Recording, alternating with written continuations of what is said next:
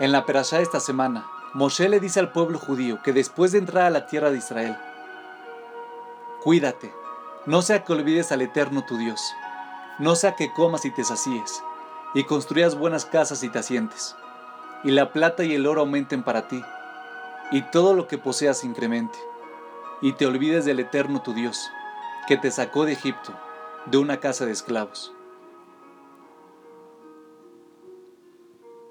Adam Lieberman nos enseña una lección de vida. Moshe hizo una enfática petición a todos los integrantes del pueblo judío para que no olvidaran nunca que Dios es la única y verdadera fuente de todo, incluyendo todo el éxito monetario. ¿Por qué fue necesario que Moshe remarcara este punto con tanta intensidad?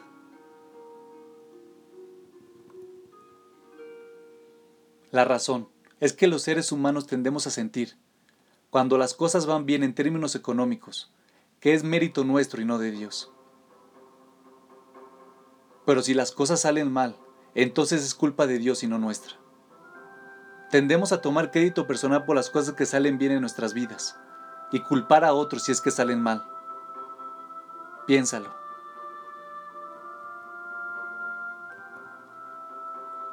Cuando algo no va bien en nuestras vidas, acostumbramos a pedirle a Dios para que las cosas mejoren. Ya sea mediante rezos formales o a través de un pedido de todo corazón. La verdad es que instintivamente reconocemos que Dios es la única y verdadera fuente de todo, y por eso le pedimos a Él. Y aunque tal vez no recibamos exactamente lo que solicitamos, o quizás no lo recibamos en el momento que deseábamos, Dios generalmente responde a nuestros pedidos. De hecho, Dios nos responde una y otra vez. Moshe sabía esto muy bien, pero también conocía la naturaleza humana. Por lo tanto, le pidió a cada judío que cuando todo lo que poseas incremente, no te olvides ni por un segundo de quién te lo dio.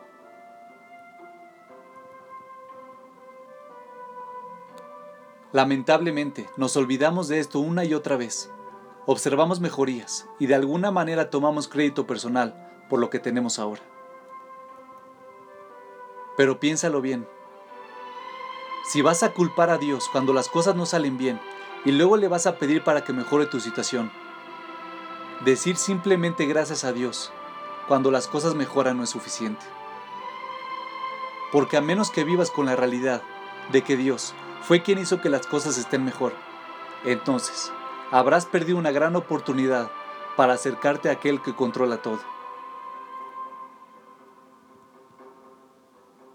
Es sorprendente cuán a menudo nos olvidamos de que es Dios a quien acabamos de pedirle.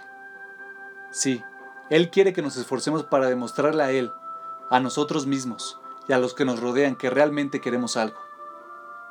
Y tenemos una obligación de la Torah de realizar este esfuerzo. Pero al final, es Dios quien hace las cosas y no nosotros. Él quiere que luchemos contra nuestro deseo innato de tomar crédito personal por las cosas que en realidad recibimos de Él.